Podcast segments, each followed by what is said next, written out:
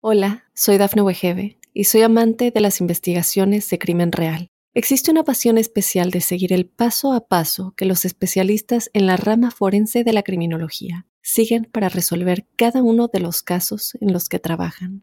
Si tú, como yo, eres una de las personas que encuentran fascinante escuchar este tipo de investigaciones, te invito a escuchar el podcast Trazos Criminales con la experta en perfilación criminal, Laura Quiñones Orquiza en tu plataforma de audio favorita. Porque es importante volver a conectar con la naturaleza. ¿Qué beneficios reales tiene exponerse al medio natural? ¿Estamos realmente conectados con la madre naturaleza o es una falsa leyenda? Empecemos. Antes de nada, no debemos olvidar que durante cientos de miles de años hemos estado en contacto con la naturaleza, aire, sol, tierra, agua y pisando con nuestros pies por donde pisábamos y pasábamos. Hoy, sin embargo, vivimos aislados del medio exterior. Huimos del frío en invierno, del calor en verano, estamos aislados en nuestras viviendas y para andar llevamos varios centímetros de goma en nuestros zapatos que nos aíslan del suelo de manera constante y prácticamente desde que nacemos. Es curioso como el 25% de tus huesos se encuentran en tus pies. Ya hay numerosos músculos, tendones, ligamentos y fascias. Y lo más paradójico es que en la planta del pie hay más terminaciones nerviosas que en cualquier otra parte de nuestro cuerpo, igualando la sensibilidad de las manos pero obviamente los hacemos inútiles al desconectarnos de su hábitat natural y encerrarlos desde que nacemos. Una vez más, vemos cómo el exceso de tecnología nos hace desplazar el sentido común. Este exceso de tecnología nos ha generado indudables beneficios y comodidades, pero obviamente nos ha desconectado con la naturaleza y lo creas o no, también nos ha repercutido negativamente en muchos aspectos de la salud. Algunas teorías indican que en la naturaleza hay una gran red eléctrica de electrones, principalmente debido al sol que recibe y que si nos exponemos a tales superficies podremos beneficiarnos de esta carga eléctrica. Ojo, no obstante, son teorías o hipótesis que realmente es muy difícil demostrar en la fisiología humana. Pero eso sí, la ciencia actual sí que ha podido llegar a confirmar como beneficios de exponernos a la naturaleza hallazgos como por ejemplo los siguientes que te dejo los enlaces en los comentarios. Mejoría en la calidad del sueño al bajar el cortisol nocturno, por lo que te ayuda a que el sueño sea más reparador. Regula el sistema inmune, evitando así que tu sistema inmunológico sea débil y enfermes con más facilidad. Ayuda a controlar la presión arterial evitando problemas cardíacos. Mejora nuestro sistema autónomo parasimpático, lo que favorece la relajación nocturna. Aumenta la calidad de la actividad eléctrica en el cerebro, favoreciendo la asimilación de los contenidos aprendidos durante la jornada disminuye la viscosidad de la sangre, ayudando en la función cerebrovascular y previene patologías neurológicas, mejorando nuestra actitud y el estado de ánimo, o reduciendo la inflamación y mejorando el dolor. Es muy probable que te parezca exagerado todo esto. Realmente a mí también me lo parecía. ¿Cómo algo tan sencillo y gratis podía tener tantísimos beneficios? Repasemos las cinco claves de la conexión naturaleza-fisiología humana. Viendo estos cinco puntos. 1. Naturaleza y ondas cerebrales. 2. Ruidos. 3. Contaminación. 4. Sol. Y 5. Estresores térmicos. Primer punto. Naturaleza y ondas cerebrales. Hace varias décadas observaban que al visitar la naturaleza como pasear por el medio natural, estudios confirmaban que conlleva una reducción de la presión arterial y de hormonas como el cortisol pero hasta hace no mucho se le achacaba de charlatanería o a simple casualidad. Pero años después de estudiar esta exposición a la naturaleza y usando electroencefalogramas, observaron que pasear por el medio natural activa las ondas alfa del cerebro, las cuales provocan relajación cerebral. Pero es que además resulta que reduce de manera muy notoria las ondas beta, las cuales están asociadas a estados de alerta y estados de estrés, que curiosamente se elevan de manera mucho más notoria en la ciudad o en un ambiente más estresante como es en una oficina. En países como Japón proponen terapias como Shinrin Yoku o baño de bosque, que demuestran que caminar por el bosque produce una reducción de niveles de estrés y activación de ondas alfa, gracias a un compuesto que existen en las plantas llamadas fitoncidas que ahora explicaremos. Segundo, naturaleza y ruidos. Hoy en día estamos rodeados de ruidos constantes y muy variopintos, pero muchos de ellos son relativamente agresivos para lo que espera nuestro organismo. Este estrés constante por el ruido de la ciudad hace que tu amígdala esté en un permanente estado de alerta, lo cual empeora la corteza prefrontal, dificultando así tareas que requieren atención como la lectura y generando más cortisol con la bajada para el sistema inmune que acabamos de ver. Por eso, la recomendación sería pasar algo de tiempo en la montaña, en la playa o si no puedes buscar momentos de música relajante o de silencio en tu hogar, tu cerebro lo agradecerá y la amígdala se relajará. Tercero, naturaleza y contaminación. La contaminación ambiental es un tema que cada vez tiene más peso en la actualidad.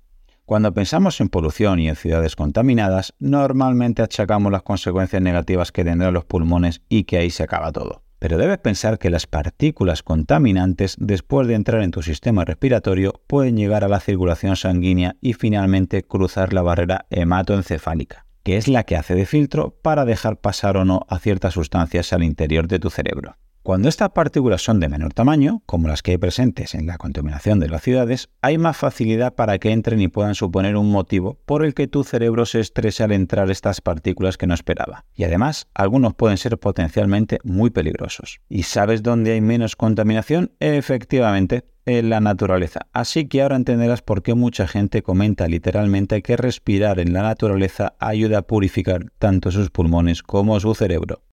Cuarto, naturaleza y sol. El tema del sol es muy delicado, porque solo nos llega la información de los problemas de su exceso, pero no de los nefastos problemas de no recibir el suficiente. Debes saber que recibir luz solar no es bueno ni malo, es imprescindible. Nos aporta, entre otras muchas cosas, esta vitamina D que influye en múltiples procesos del cerebro. Además, resulta que aporta calcio a las neuronas, ayuda a sintetizar neurotransmisores como serotonina o dopamina, incrementa la producción de óxido nítrico, que mejora la oxigenación del cerebro, y sobre todo eleva la producción de beta-endorfinas, que son las responsables del placer que sientes cuando te da un poquito de sol.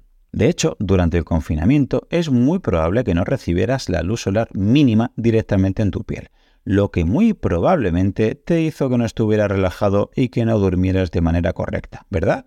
Entenderás que te faltaba esa segregación de ondas alfa que te brinda el sol y que induce la relajación nocturna. Quinto, naturaleza y estresores térmicos.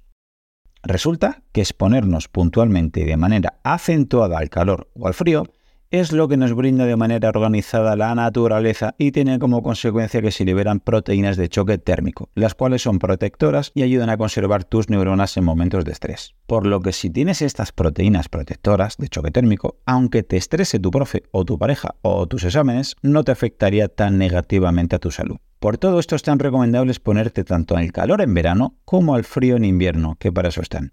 Recuerda que tus genes esperan todo aquello estresor térmico que le has ofrecido desde hace cientos de miles de años. Así que no abuses de tanta calefacción en invierno ni de tanto aire acondicionado en verano. Y sal a la naturaleza, reconecta tus genes. Hola, soy Dafne Wegebe y soy amante de las investigaciones de crimen real. Existe una pasión especial de seguir el paso a paso que los especialistas en la rama forense de la criminología siguen para resolver cada uno de los casos en los que trabajan.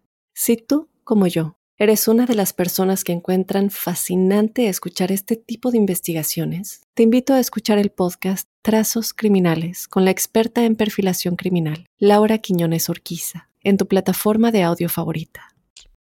Propuestas prácticas. ¿Qué proponen desde la ciencia? ¿Que nos vayamos a vivir todos al bosque y dejemos el trabajo y la ciudad? Bueno, tampoco es necesario eso, ¿eh? Pasemos a ver cuatro consejos más fáciles de hacer. Primero, conexión pies-tierra. Y es que poder quitar esa capa de goma que nos separa de la Tierra es la manera más rápida y práctica que tenemos para estar enchufados a la naturaleza. Obviamente no es lo ideal hacerlo por una acera manchada o por el asfalto. Los estudios hablan de hacerlo en un parque, o en un trozo de césped, o ideal en la playa aquellos que se lo puedan permitir. Segundo, conexión tronco-agua. Si conectar solo las plantas de los pies con la naturaleza ya es beneficioso, imagínate conectar más zonas de tu piel como puede ser tumbarte en la arena de la playa o directamente bañarte. Si te fijas, las vacaciones soñadas son o bien estar en la playa o bien estar en la naturaleza. Prácticamente sin saberlo, tu cerebro te pide esta conexión cuerpo-naturaleza que tanto recarga tus pilas. Tú mismo lo puedes comprobar como simplemente estando tumbado al sol en la playa no llegas a tu casa estresado ni preocupado y aunque no hayas hecho absolutamente nada más que estar tumbado, ese día duermes más y mejor.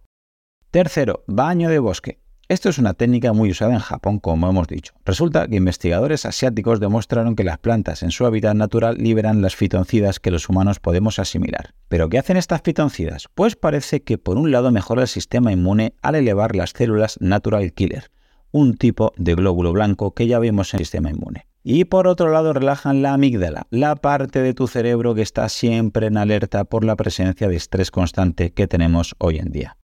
Cuarto, si no tienes la suerte de poder descalzarte ni de bañarte, la industria de la tecnología te propone usar sus innovaciones.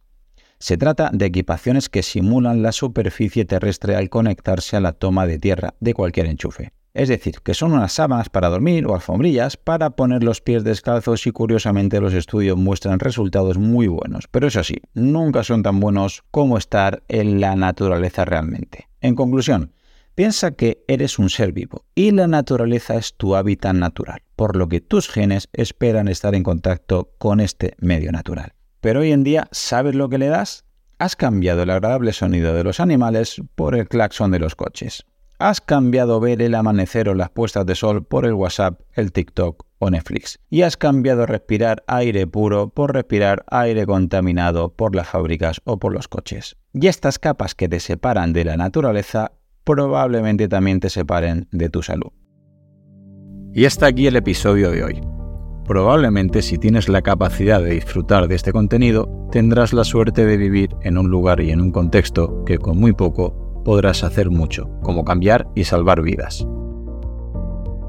Por ello te pido que si te ha gustado el contenido o te ha aportado algo de valor, el mejor regalo que me puedes hacer es que te unas a mi equipo de donación para que ayudemos juntos a que otros puedan vivir y además hacerlo de la manera más saludable y digna posible.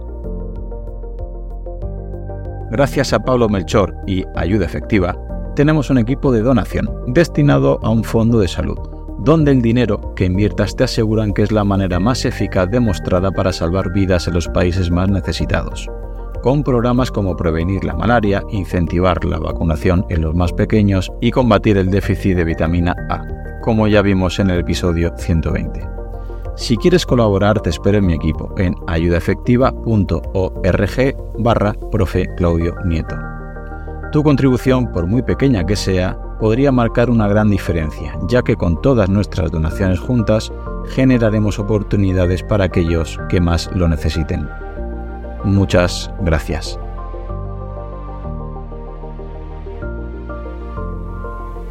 Hola, soy Dafne Wegebe y soy amante de las investigaciones de crimen real. Existe una pasión especial de seguir el paso a paso que los especialistas en la rama forense de la criminología siguen para resolver cada uno de los casos en los que trabajan.